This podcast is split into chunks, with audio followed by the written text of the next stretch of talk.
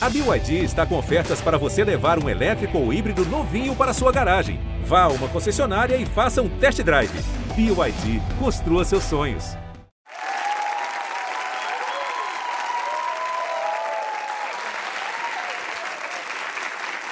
O New York Times, aquele jornalzinho lá do norte, já disse que sua voz mais seu violão são iguais a uma orquestra e que por seus dedos passam dois séculos de ritmos do Brasil.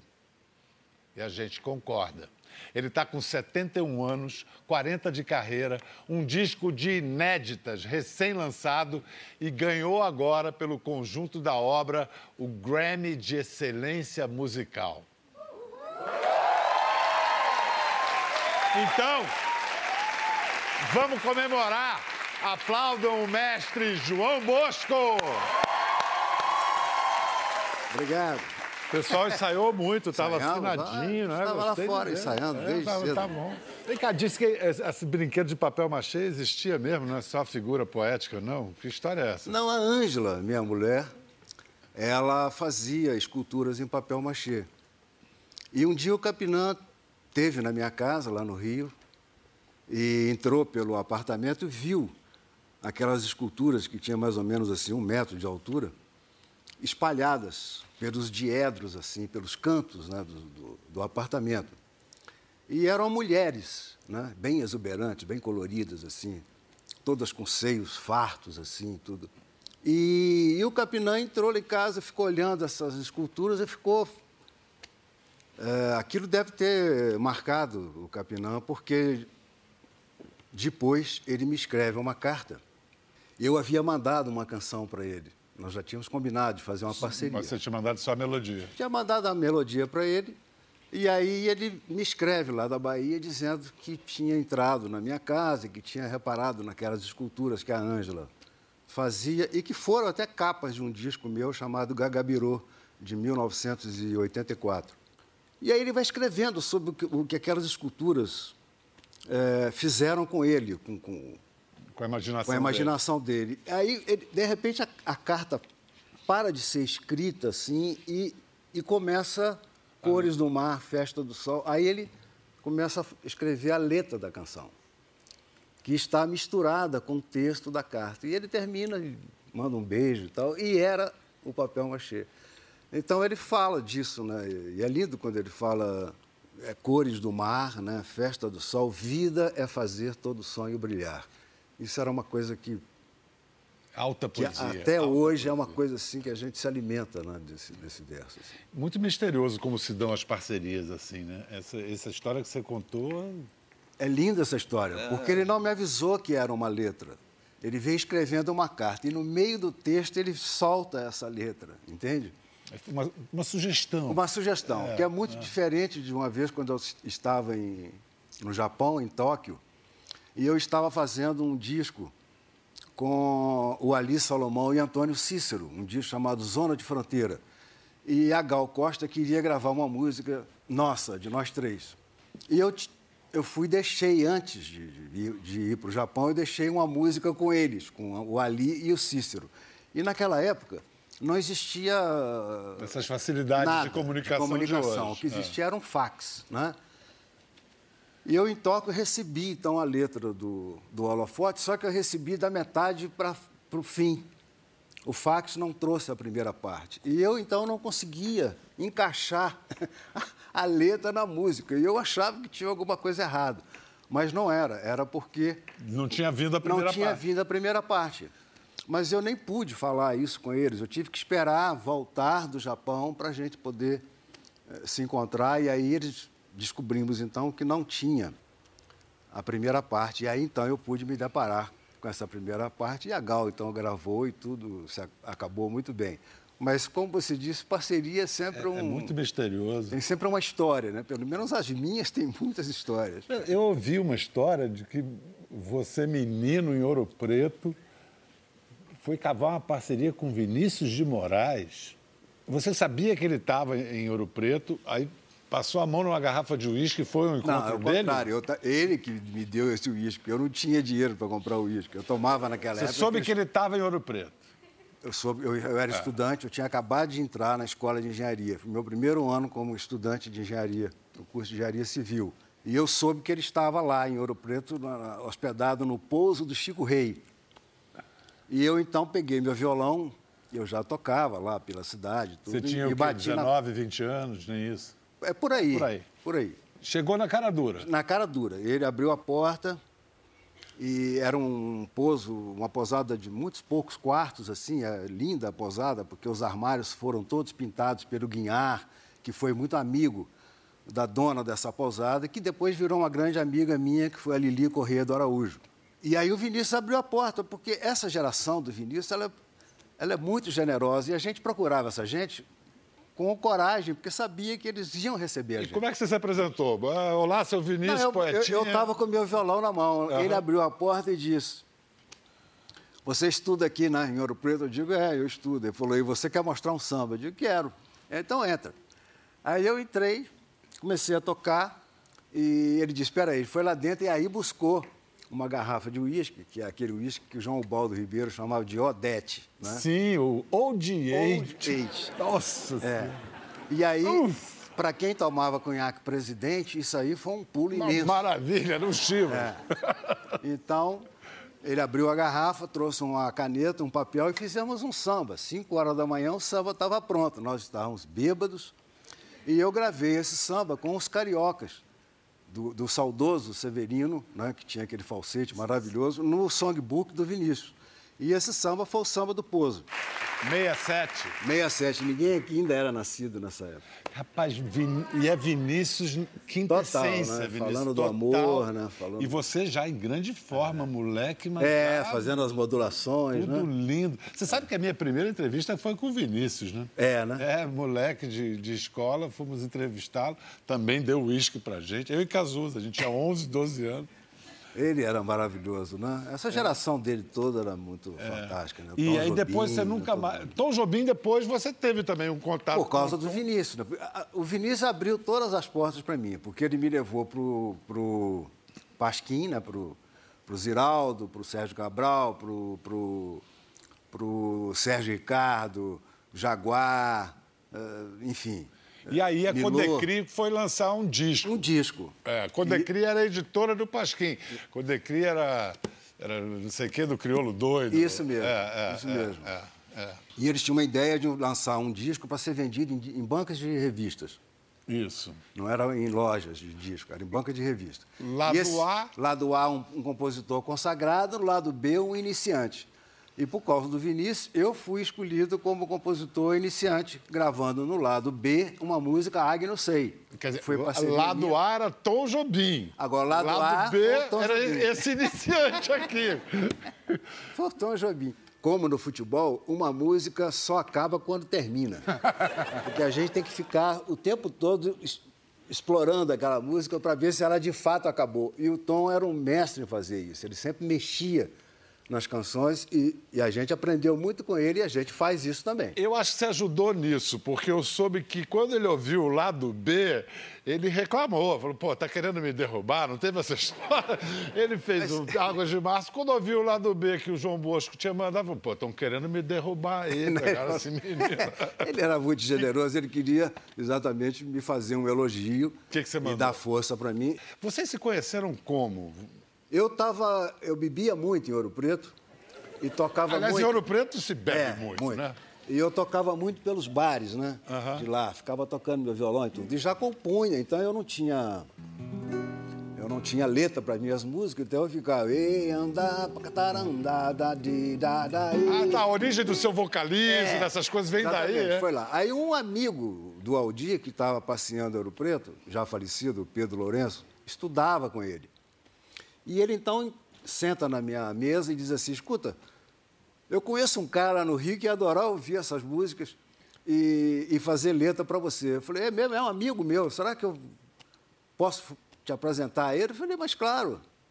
E era o Aldir. Então, logo de, em seguida, o Aldir teve em Ouro Preto e, coincidentemente, no dia que eles foram lá, eu estava em Ponte Nova, com uma cidade muito próxima, que é a, a cidade, cidade. Da minha, a minha é. cidade e, a, e, na casa da minha mãe. Então eles foram para lá. Aí a minha mãe fez uma macarronada e tudo imensa. E eles então, eram, era uma Kombi cheia de gente, de compositores, e, e, e da, do grupo Movimento Artístico Universitário, né, do qual o Gonzaguinha fez parte, tudo mal. Então eles entraram e eu então vi o Aldir, nos conhecemos.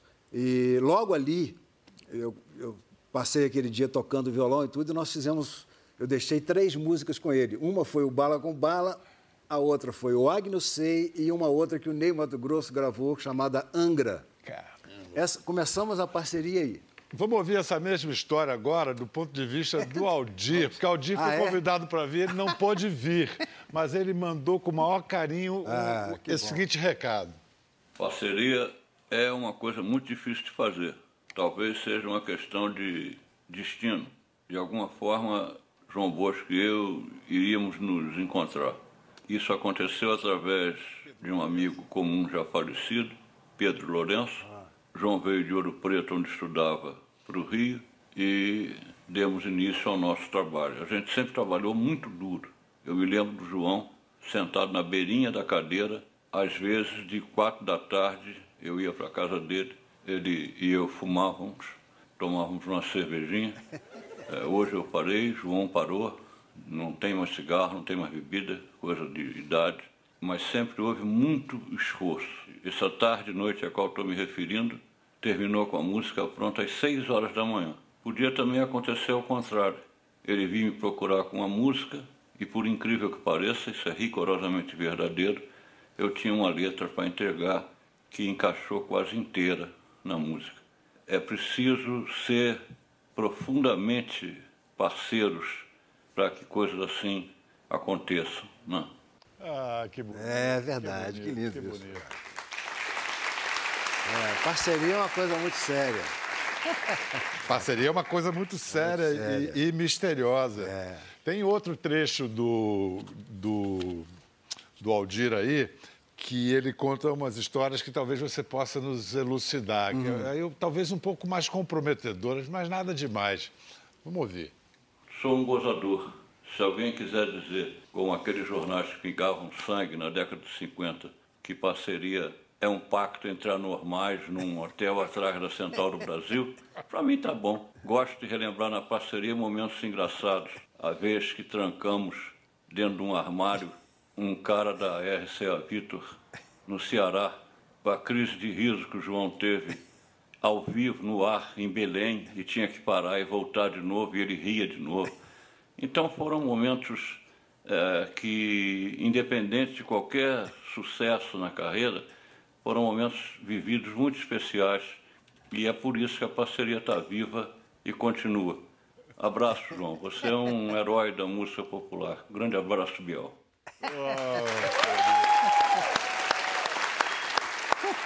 Ai. Pô, João. É só a voz, é. mas a é. gente sente o amor na voz do Aldir. É, uma, uma relação de vocês é um afeto total. O ataque de riso, eu estou dando uma entrevista com o Aldir para um sujeito em Manaus. E aí, na, na televisão, ao vivo, a gente falando. E o cara resolveu a dizer umas coisas sobre a gente que eram muito engraçadas, mas ele disse assim.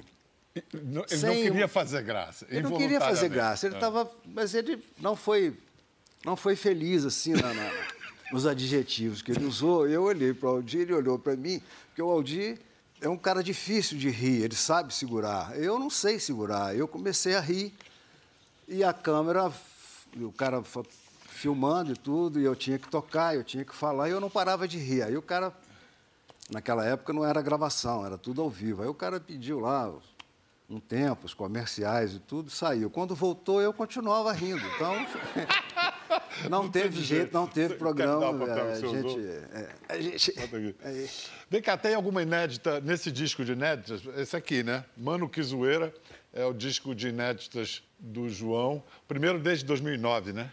Vocês são demais. E pensar que essa parceria no primeiro show, é, Aldir tocou Tumbadora e esse aqui cantou Rei Charles. É, nós fazíamos isso. É verdade? É. I've Got a Woman. I Got a Woman, fazia isso. I Got a Woman. De onde vocês tiraram isso? Bem, eu, eu era fã do Ray Charles, né? Eu tinha aquele disco que ele aqui no Brasil foi lançado em 62 com o nome de Twist. Não tinha nada de Twist, mas era um uma, uma lançamento de uma gravadora nacional, então eles botaram essa capa porque na época estava fazendo sucesso lá nos Estados Unidos. Mas era o disco do, do Ray Charles, que, tirou, que tinha o What I Say, né? Tell Me the Truth, uh -huh. I Got a Woman. E eu, então, convenci o Aldir da gente fazer uns dois números desse disco no palco. A gente fazia o What I Say e fazia o I Got a Woman. E eu, então, tinha uma roupa cheia de de tipo Elvis? Tipo Elvis. Aliás, Elvis foi a sua primeira paixão. Cantei muito, cantei muito Elvis. Tinha um grupo chamado X-Gare. X-Gare. Mas era X-G-A-R-E. X-Gare. É. é. Porque a gente não sabia que era X-Gate. Então, era isso. Mas a gente fazia isso. A gente, depois a gente vinha com Agno Sei, bala com bala, tocava as coisas. E no meio tinha esse Ray Charles aí. A gente, e o Aldir tocando tumbadora. Nós tocamos, tocamos juntos pelo menos uns três anos, né? e ele tocava percussão. Depois é que ele ficou um pouco desanimado com o negócio de, de, de percussão, ele achava que... Ele falou, pô, os caras vão ficar dizendo que eu sou um bom letrista e um mau percussionista, ou um bom percussionista e um mau letrista, é melhor parar com uma das duas. Aí ele foi sábio, foi sábio. Agora, depois desse seu flerte com, com flerte, você, quem não amou o Elvis, né? Você, aliás, virou Flamengo por causa do Elvis. Virei flamenguista por causa do Elvis Presley. Na verdade, por causa Como? daquele Dida, né? É. Jogador do Flamengo. É. é, quem não sabe, antes do Zico, o grande ídolo da história do Flamengo era o Dida. Era o Dida. O grande artilheiro. Que tinha um topete. Você viu o topete, achou? Naquelas figurinhas de. De álbum. De álbum, né? Que a é. gente ficava disputando. Pra... Eu não tinha essa figurinha. E estava escrito Dida naquele espaço vazio. Aí eu fui disputar com o cara e eu vi que o Dida era aquele cara, daquela figurinha. Quando eu vi a cara dele, eu falei: ih, rapaz, o Elvis joga no Flamengo. Virou Flamengo. Aí virei flamenguista. Por causa do Elvis. Por causa do Elvis. Mas aí, apesar de todo o poder do Elvis, o samba falou mais alto. E, aliás, a gente tem um documento, a gente encontrou nos arquivos da Globo um documento que realmente não tinha jeito. Esse cara, a vocação dele era o samba. A mentira foi uma das coisas mais importantes que me aconteceram, porque o Hermínio que nos apresentou, porque o Hermínio, muito sábio, já sentia que eu tinha alguma coisa na música que havia uma certa afinidade com ela. Uma coisa chamando para a África. É, ali. ele sentia é, isso. É. E, na verdade, eu já tinha feito o Ronco da Cuíca, já tinha feito Os Caras da Penha, já tinha feito Incompatibilidade de Gêneros, que ela até gravou, tanto Incompatibilidade como o Ronco da Cuíca. Mas, quando eu conheci a, a Clementina, eu, eu então saí com ela viajando, fazendo show, exatamente nesse, nesse ano de 77, após o lançamento do disco Galos de Briga, que é de 76, eu comecei a viajar com ela e comecei a perceber as coisas que ela fazia em cena. E que quando ela fazia aquelas coisas em cena, eu sentia uma certa repercussão aqui dentro, entendeu? De coisas que eu havia vivido e que eu não dava conta disso. Você me... diz, tinha vivido na sua infância em Minas? Na minha infância em Minas. Porque lá na, na minha cidade, em Ponte Nova, havia muita plantação de, de cana-de-açúcar, porque existiam naquela época na cidade, muito progressista e tudo, havia quase cerca de sete usinas de açúcar. Então, eles precisavam de muita cana para produzir, para abastecer sete usinas de açúcar. Então, nesses canaviais havia, havia muita mão de obra que era descendente do Congo, da África. Né? Então, eles aos domingos, eles saíam pela cidade cantando aqueles cantos de trabalho, todos eles vestidos de roupas muito coloridas e fitas e instrumentos de percussão, principalmente instrumentos tipo pandeiro e, e, e, batuques e tudo, e saíam cantando aquelas congadas. E eu me lembro que eu ia atrás. Igual na Bahia, se vai atrás do, do trio elétrico, eu ia atrás dessas congadas. Quando ela dizia aqueles sons, que a Clementina nunca estudou nada do ponto de vista da, da da, da palavra, ela, tudo dela era, era oral. Ela ouvia. Né? Ela dizia, treca, treca, eu vi não, não, tatareco, treca, treca. Na verdade, treca, treca é uma letra que dizia atraca, atraca. Mas ela não ouviu assim, ela aprendeu esse som, entendeu? Aí você falou, por que não eu? Aí eu comecei. Aí ela, na verdade, o que, que ela fez? Ela, com uma espécie de varinha mágica, ela acabou despertando em mim o que eu tinha dentro e não, e, e não botava para fora. Libertou. Depois dela, eu comecei a fazer essas cantorias todas. De que madessaleiro. Aí eu comecei... A soltar o seu negão. Soltei, aí cheguei a fazer o Cabeça de Negro, que é um, é um disco extremamente influenciado por tudo que eu, que eu aprendi com ela, e acabei fazendo aquela trilha para o Grupo Corpo, cujo título foi o Benguelê. Né? Que bonito. Então tá, João, valeu demais, adorei. Até a próxima!